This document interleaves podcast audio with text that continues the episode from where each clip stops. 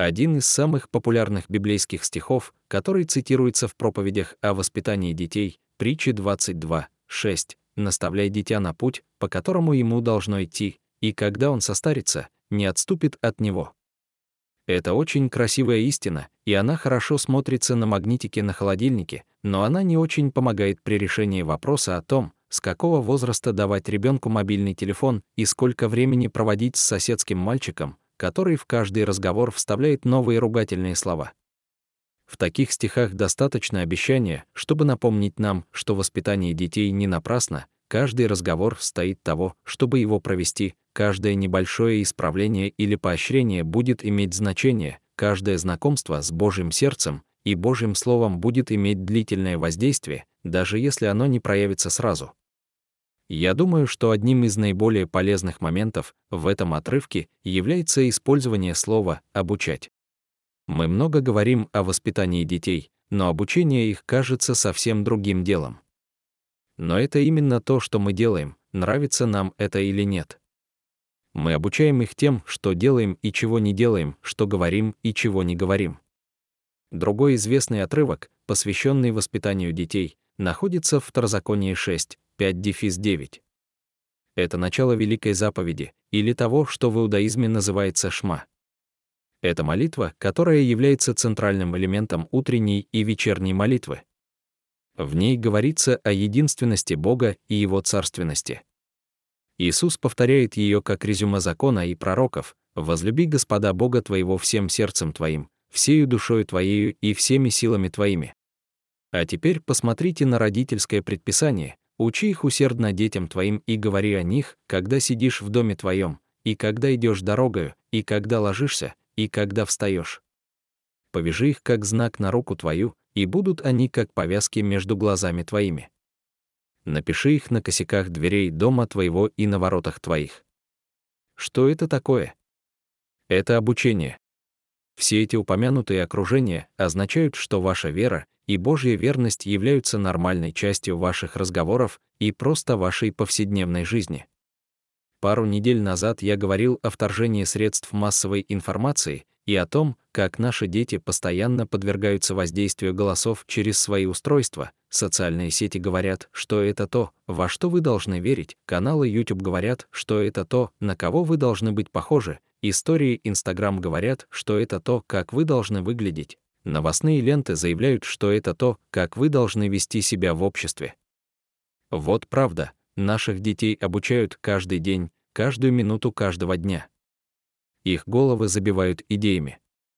Некоторые очень хорошие, а некоторые очень плохие. На них влияют, их направляют, их учат, их принуждают, их обучают. Вопрос в том, кто их обучает. И мой вызов родителям сегодня вы будете обучать своего ребенка или кто-то другой? Будете ли вы прививать ему основные жизненные установки и философию жизни, или это сделает кто-то другой? Покажете ли вы им, как принимать правильные решения, как использовать мудрость, как иметь мужество делать добро, и что такое добро, и что такое зло? Сегодня воспитанием наших детей занимаются в основном не родители, не церковь, не школа, а экраны пришло время родителям вернуть себе роль главного воспитателя наших детей. Семья — это не просто биологический механизм, передающий ДНК, чтобы генофонд продолжал развиваться. Это божественная идея, заложенная в Божьем разуме для передачи знаний о Боге. Вера передается не через институты, империи, правительства или даже церкви, а через семьи, через родителей, которые приняли вызов обучать, усердно учить детей словам, путям и делам Божьим. Семья — это главное средство, с помощью которого Бог передает веру следующему поколению. Мы находимся на четвертой неделе нашего цикла создания процветающих семей, и сегодня мы поговорим о воспитании детей. Сегодня я выбрал текст, по которому я уже проповедовал раньше, некоторые из вас узнают эти идеи, большинство — нет. Но мне нравится этот текст потому, что он написан не о воспитании как таковом. Одна из трудностей цикла проповедей о семье заключается в том, что в нашей общине представлено так много ситуаций. Мы говорим о воспитании детей, но большая часть из вас не является родителями. Мы говорим о холостяках, но многие из вас не холосты. Мы говорим о браке, но многие из вас не женаты. Но в нашем сегодняшнем тексте в 1 Фессалоникийцам 2, 7 дефис 12, вы можете найти его сами. Павел говорит об этих людях из церкви в Фессалониках так, как будто они были его детьми, но это было не так. Это не родительский текст, но он содержит принципы воспитания и метафоры на протяжении всего времени. Мне это нравится потому, что если вы слушаете сегодня, есть у вас дети или нет, этот текст будет применим к вам, потому что Павел написал его людям, которые не были его родными детьми. Сегодня у нас есть куча приемных тетушек и дедюшек, которые не состоят в браке, есть старшие братья и сестры, которые вообще не являются родственниками, есть вдовы или вдовцы, есть бабушки и дедушки, чьи официальные родительские дни уже прошли, но они все еще имеют влияние. Этот отрывок относится к тем, у кого есть дети, но и те, у кого их нет, могут многое узнать из этого текста о том, как инвестировать в следующее поколение. И это то, к чему мы все призваны. Вот моя главная идея Бог призвал нас оставить наследие веры следующему поколению. Павел будет говорить с точки зрения матери, затем брата, затем отца. Время, проведенное Павлом в церкви в Фессалониках, было столь же сильным, сколь и коротким. О том, как он основал церковь, можно прочитать в первых девяти стихах 17 главы Деяний. Павел смог пробыть там только трех субботних дня, т.е. всего он пробыл там три недели жители города собрались в толпу, чтобы удалить апостолов, и это начинающееся движение под названием христианство из своего региона. Они пришли к временной штаб-квартире Павла, дому Иосона, и вытащили его оттуда. Вот обвинение из Деяния 17, 6. Пришли сюда и эти люди, которые перевернули мир, и Иосон принял их, и все они поступают против постановлений Кесаря, говоря, что есть другой царь, Иисус. Так Павел и его спутники покинули город, но за эти три недели они оставили невероятное наследие.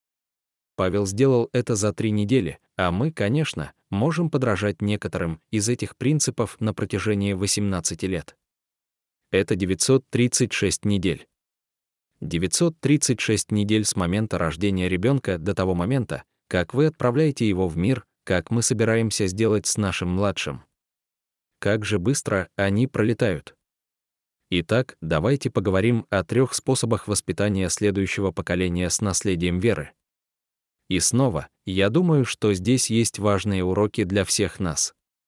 Итак, давайте посмотрим на одну Фессалоникийцам 2, начиная с 7 стиха, где Павел описывает свое короткое пребывание в церкви. «Семь мы же были кротки между вами, как кормящая мать, заботящаяся о своих детях». 8. Итак, желая вас, мы готовы были поделиться с вами не только Евангелием Божиим, но и самими собою, потому что вы стали нам очень дороги. Точка метод обучения проявления ласковой заботы видите ли вы в стихе 7, как кормящая мать заботится о своих детях. Павел называет себя кормящей матерью с ее любовью, лаской, нежностью и принятием, только он говорит с взрослыми людьми, и это подчеркивает, что ключевым качеством в подготовке молодежи к наследию веры является неизменное принятие и милость. Точка, как кормящая мать. Многие из вас знают, что моя жена Ким занимается строительством домов. Она жесткая, очень жесткая. Она добилась большого успеха в мире людей, для этого требуется особая смелость. И все же я никогда не видел свою жену более нежной, чем когда она кормила наших детей ласковая забота. И подумайте, что такое маленький ребенок. Это просто маленький клубок потребностей. Ничего, кроме потребностей. Они ничего не вносят в семью. Они не платят за квартиру. Они не оставляют чаевых. Они не говорят, «Мама, молоко сегодня было очень вкусным, вот тебе двадцатка». Они просто берут и берут. Я кричал, чтобы получить молоко. Теперь я буду кричать, пока ты не поможешь мне срыгнуть. И я снова буду кричать, когда меня вырвет обратно. И это типа решай, чувак, хочешь ты этого или нет. Родители не получают компенсации за заботу об этом маленьком незнакомце. На самом деле, это обходится вам очень дорого. И тем не менее, есть полное безоговорочное согласие. Ребенку нечего предложить, кроме своих потребностей, и родители отдают, отдают и отдают. И бессонные ночи, и жонглирование графиками, и действительно уродливые подгузники, и вещи, вылезающие отовсюду, и ушные инфекции, и единственное общение — крик и плач. Это абсолютно односторонняя связь. Но кормящая мать все равно остается такой же принимающей и любящей, как если бы ничего этого не было. Самая большая награда — это маленькая улыбка время от времени. Ухмылка. После того, как вы отдаете, отдаете и отдаете, вы получаете ухмылку. И вот в чем дело, когда появляется эта улыбка, можно подумать, что ты выиграл в лотерею. А этот тщедушный незнакомец почему-то выглядит милым и драгоценным, хотя, когда другие люди смотрят на него, они видят только Уинстона Черчилля. Я знаю, что вы считаете своего ребенка симпатичным, но давайте будем честными. И вскоре их маленькие ручки и ладошки раскрываются и тянутся друг к другу, и вы, наконец, понимаете, зачем были созданы руки и ладошки. В эти первые годы все дело в благодати. Благодать означает безвозмездную доброту, незаслуженную милость, щедрую, самоотдающуюся любовь. На самом деле, я думаю, это одна из главных причин, по которой Бог создал семью, чтобы мы могли на протяжении всей жизни получать наглядный урок того, как проявляется Его милость с другой стороны. Безвозмездная доброта, даже если она не заслужена для этого маленького клубка потребностей. Кстати, не только младенцы нуждаются в этой милости, аминь. И именно поэтому заявление Павла столь радикально. Он говорит не о безграничной любви и ласке кормящей матери, нежности и принятии, даже если это не имеет смысла по отношению к младенцу, он говорит о своей привязанности к взрослым людям. И он говорит о том, что одно из ключевых качеств, которым должен обладать человек, получивший духовное влияние на другого человека и которому доверено его воспитание, это непоколебимое принятие и милость. Родители — это качество трудно сохранить, особенно когда наши дети становятся старше. Некоторые из них изобретают совершенно новые способы гадить на вас, блевать на вас, плакать и кричать. Но послушайте, мне все равно, какого возраста ваши дети, они нуждаются в огромных дозах ласки и заботы. Поэтому я спрашиваю, есть ли в вашем доме элемент нежной привязанности? Является ли он безопасным местом? Некоторые из вещей, которые враждуют с принимающей средой, это сарказм, насмешки, грубые выражения, грубые шутки, ругательства и сравнения, одобрение, основанное на результатах, типа «если ты будешь работать определенным образом, я буду тебя любить, а если нет, то я буду отказывать тебе в любви». Наши дома должны быть наполнены ласковой заботой. Обратимся к стиху 9, чтобы узнать о втором способе воспитания наследия веры. «Ибо вы помните, братья, наш труд и труды, мы работали день и ночь, чтобы не быть никому из вас в тягость, когда мы возвещали вам Евангелие Божие. Вы свидетели, и Бог также, как свято, праведно и непорочно было наше поведение по отношению к вам, верующим. Метод обучения подавать личный пример веры, Павел продолжает использовать семейную аналогию, но теперь Вон называет эту церковь братьями или сестрами. И он говорит о примере, который он подавал, включая такие вещи, как совместный труд, провозглашение Евангелия и их святое, праведное и непорочное поведение на их глазах. Напоминая этим людям о том, как развивалась их вера, он теперь обращается к примеру своей жизни. Он говорит, что мы жили с вами в непосредственной близости, вы видели нашу жизнь в первом ряду, и вот что вы видели.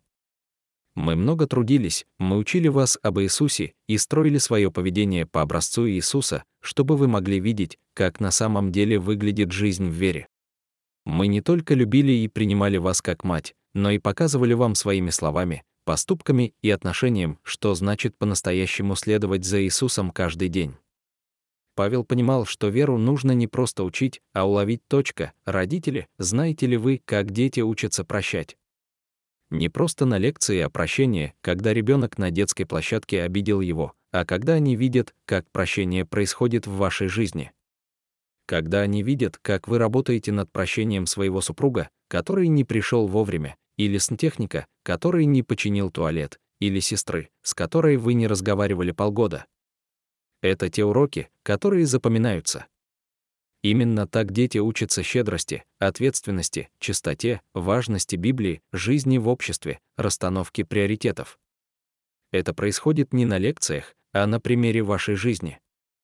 Я знаю некоторых родителей, которые стараются оградить своих детей от любых споров и ссор между мамой и папой. Они ждут, когда дети лягут спать или пойдут в школу, чтобы поругаться. Лично я считаю, что ссоры на глазах у детей — это хорошо, если вы также позволяете им видеть, что вы помирились. Ссорьтесь на их глазах и прощайте на их глазах. Это гораздо более поучительно. И это заставляет вас вести честную, а не грязную борьбу. И поэтому нам нужно найти подходящее место, куда можно пускать детей. Дать им возможность взглянуть на процесс принятия решений, послушать, как вы решаете ту или иную ситуацию на работе, посмотреть, как вы сводите баланс чековой книжки и видите, сколько денег вы отдаете на Божью работу в мире, принять участие в обсуждении того, как лучше провести это субботнее утро. Позвольте им участвовать. И родители нет в мире человека, который бы оказал большее влияние на веру ваших детей, чем вы. И самый большой подарок, который вы можете им сделать, это не просто ходить в правильную церковь, не водить их на лучшие VBS или вовлекать их в самый горячий новый христианский летний лагерь. Он заключается в том, чтобы убедиться, что ваша собственная вера горяча. Что вы сами находитесь в ярких, растущих, растягивающихся, рискованных отношениях с Иисусом.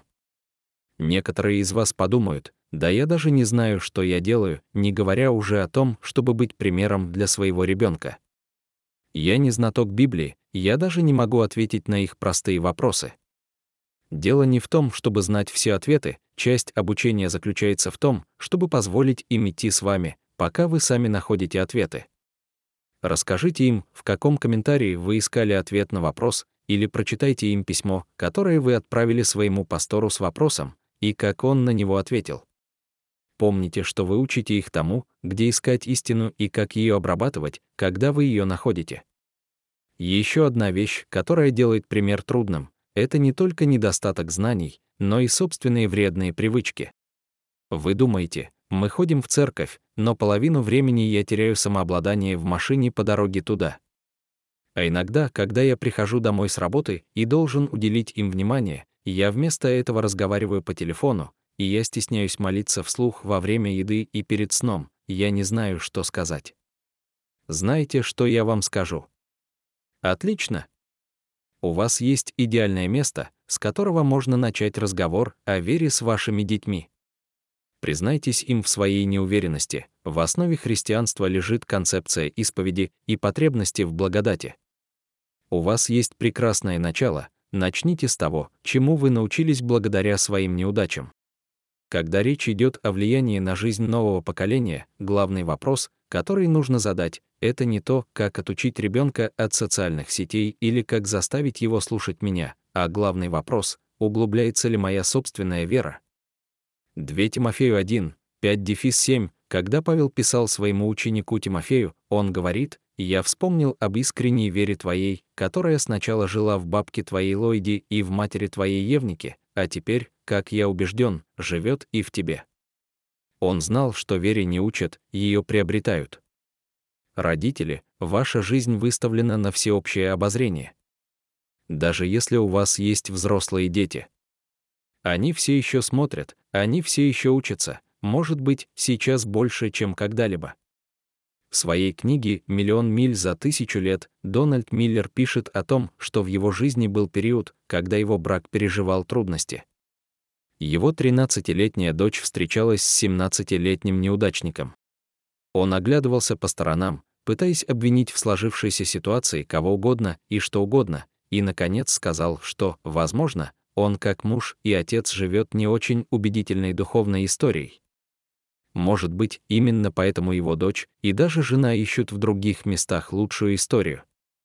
Он решил, что они поедут в мексиканский детский дом, чтобы служить и любить людям, отчаянно нуждающихся в любви.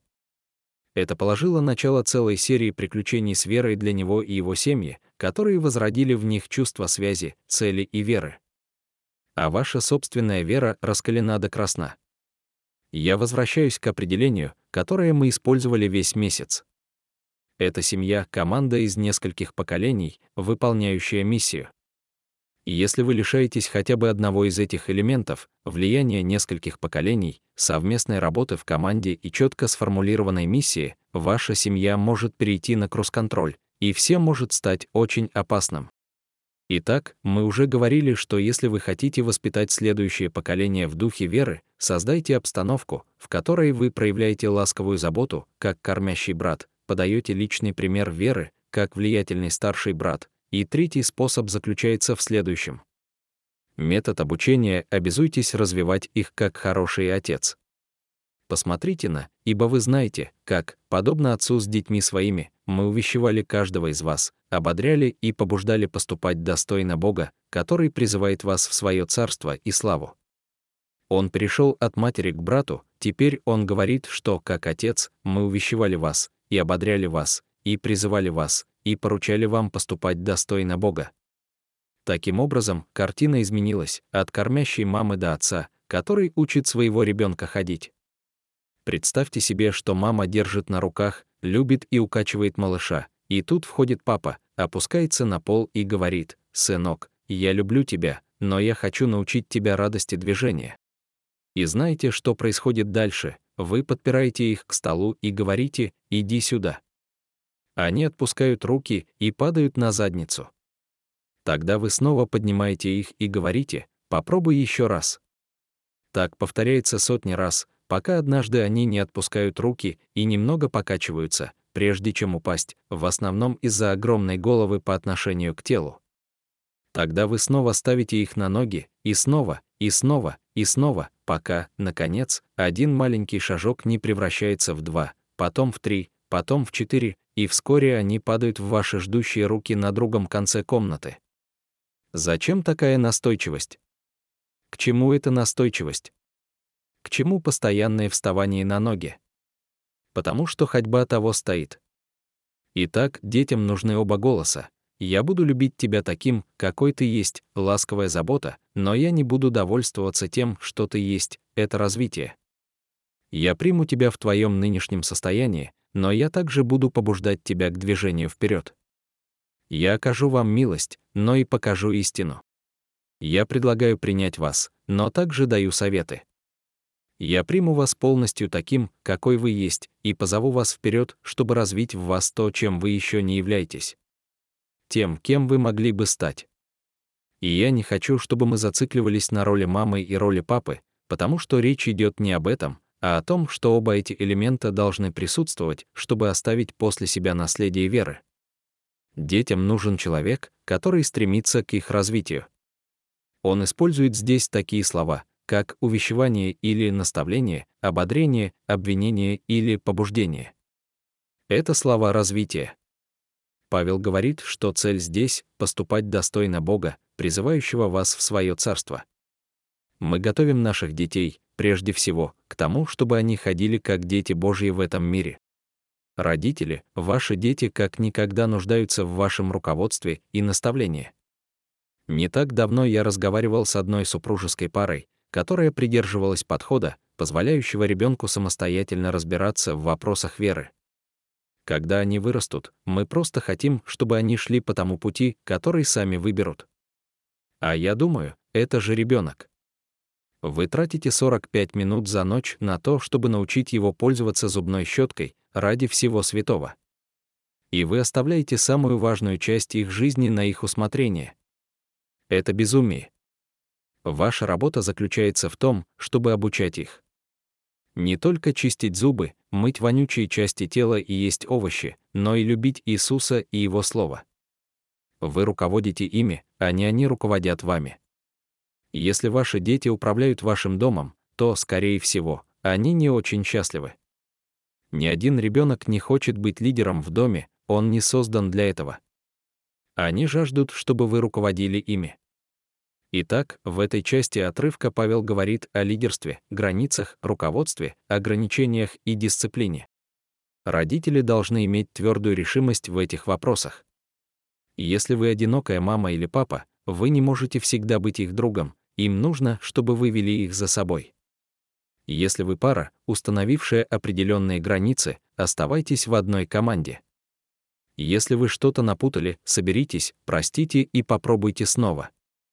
Потому что гораздо важнее, чем то, какой предел вы установили или на какие последствия согласились, это то, что ваши дети видят, что вы выступаете единым фронтом. Что они не могут играть один против другого. На карту поставлено их духовное развитие. И как только они почувствуют, что все решают они, вы откажетесь от роли координатора развития.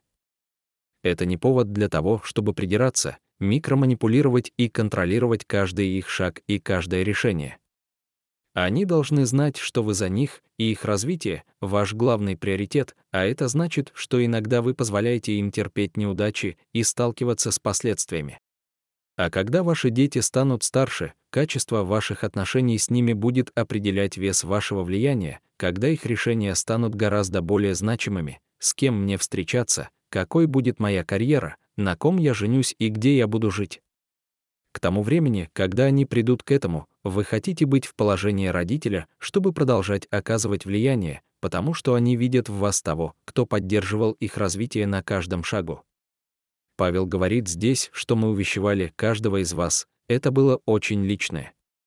Так должно быть и с нами, выяснить, как Бог устроил и оснастил каждого в отдельности. Каждый ребенок индивидуален. У них разные характеры. Их любовь к Богу и служение Ему будут выглядеть по-разному. У них разные духовные дары. Ваша задача — помочь раскрыть их сердце. И, кстати, большинство детей не так уж и боятся говорить на духовные темы, как вы. Найдите то место или то занятие, где они с наибольшей вероятностью откроются. Может быть, это прогулка по окрестностям или поездка в машине с пристегнутыми ремнями безопасности. Может быть, это 20 минут полежать в их постели каждый вечер, когда они засыпают. Иногда вы не получите многого, но постоянство вызовет доверие, и в конце концов вы получите доступ к первому ряду событий, происходящих в их жизни. Будут моменты, когда вы попытаетесь использовать духовные моменты для обучения, но они не всегда будут понятны. Со мной такое случалось много раз, а я пастор. Мой сын Чейз, когда был маленьким, выпал из окна двухэтажного дома. Окно было открыто, Подоконник был скользким после дождя, он слишком сильно высунулся и упал с высоты двух этажей. На месте его падения лежали шлакоблоки. Он не заметил их. Встал, отряхнулся и подошел к входной двери дома. На нем не было ни царапины. Через пару недель мы лежали в постели, и он заговорил об ангелах. И что он вспомнил ангела после своего падения. Я подумал, боже мой, это невероятно. И я спросил, Чейз, ты помнишь ангела, который защищал тебя во время падения? А он ответил, нет, я говорю о том, который вытряхнул меня из окна. Я не только почувствовал себя неудачником как родитель, мой ребенок выпал из окна второго этажа, но это уже не было самой страшной частью истории. Как пастор, я хотел бы думать, что мои дети будут библейски здоровы, но теперь у Чейза было богословие, включающее идею о том, что основная работа ангелов — летать по пригородам в поисках маленьких детей, которых они выбрасывают из окон. Весь этот процесс развития не всегда проходит идеально и имеет разные результаты. Обещание для каждого родителя состоит в том, что если вы будете обучать их, то дети вырастут и будут опираться на это обучение так, как вы, возможно, даже не подозреваете. Я хочу напомнить всем, кто сейчас слушает и не является родителями, воспитывающими детей. Воспитание следующего поколения с наследием веры — это работа для всех нас. Если у вас нет детей, если вы одиноки, возможно, вы являетесь частью нашей общины и задаетесь вопросом, как это относится к вам. Семья, в том числе и наша церковная семья, это команда из нескольких поколений, выполняющая свою миссию. Воспитание подрастающего поколения в вере — это наша работа. В Грейс мы действительно рассматриваем церковь и дом как партнерство, предначертанное Богом. Реджи Джойнер, автор книги «Думай оранжево», сказал, на планете есть два мощных влияния — церковь и дом. Они оба существуют потому, что их создал Бог. Они оба существуют потому, что Бог желает использовать их для демонстрации своего плана искупления и восстановления. Если они работают вместе, то могут оказать большее влияние, чем если бы они работали в одиночку. Они нуждаются друг в друге. Слишком многое поставлено на карту, чтобы кто-то из них потерпел неудачу. Вся его оранжевая философия говорит о том, что если представить церковь желтой, а семью красной, то нам нужно мыслить оранжево. В нашем обществе оба института испытывают некоторые трудности. Некоторые считают, что церковь теряет свое влияние, а семья — свое сердце. И люди сдаются с обеих сторон. Некоторые церкви принимают идею о том, что, поскольку семья распадается, церковь должна стать ее заменителем. Другие поддерживают идею о том, что дом должен стать заменой церкви. Но мы искренне верим, что церковь и дом — партнеры и могут работать на одной волне ради наших детей, нашей молодежи и, откровенно говоря, ради Евангелия. Бог призвал нас, всех нас, оставить наследие веры следующему поколению. Методы воспитания, приведенные Павлом в первом послании к Фессалоникийцам 2, включают в себя проявление ласковой заботы, подачу личного примера веры и стремление развивать их. Позднее Павел завершает этот раздел такими словами, начиная с 19, «В чем наша надежда? В чем наша радость? Когда Господь наш Иисус вернется, какой венец мы будем иметь? Разве это не вы? Да, вы — наша слава и наша радость. Павел говорит это своим духовным детям, но это относится и к нашим биологическим детям. Павел говорит, что когда Иисус явится, его духовные дети будут тем, чем он будет гордиться больше всего. Когда Иисус вернется и спросит, что ты можешь показать за свою жизнь, Павел скажет, что я не собираюсь доставать из рюкзака бухгалтерскую книгу и говорить, «Иисус, с 31 года я напился всего семь раз, а с того дня, как я принял тебя, я использовал слово на букву «Ф» еще 13 раз. Вместо этого я просто думал его в своей голове или заменял его мороженым разве ты не гордишься мной? Я выучил наизусть 32 библейских стиха. Я посетил 6 занятий Бет Мур. Я прослушал 634 проповеди Джона МакАртура, и каждое утро по дороге на работу я включал музыку Hillsong. Что, если ваш трофей будет таким, вы посмотрите на Иисуса и скажете, «Ты дал мне этих детей, теперь я возвращаю их тебе, и я сделал все возможное, чтобы привить им наследие веры». Да будет так, Господи. Для сегодняшнего, следующего шаг, могу ли я задать вам вопрос? И позволите ли вы Святому Духу сделать свою работу в вас, пока вы размышляете над его ответом? Могу ли я попросить вас подумать об одном человеке в вашей жизни, за которого вы несете какую-то духовную ответственность? Если вы сейчас воспитываете детей, пусть это будет один из ваших детей. Если нет, подумайте о духовном сыне или дочери, или внуке, или о ком-то из следующего поколения, на кого вы имеете влияние. Вызовите в памяти его лицо, тогда вы спросите, что этому человеку сейчас больше всего нужно от меня. Ласковая забота, им нужно почувствовать вашу любовь, милость и нежность, личный пример, нужно дать им больше доступа к вашей жизни или развития, нужно бросить им вызов или побудить их к чему-то большему.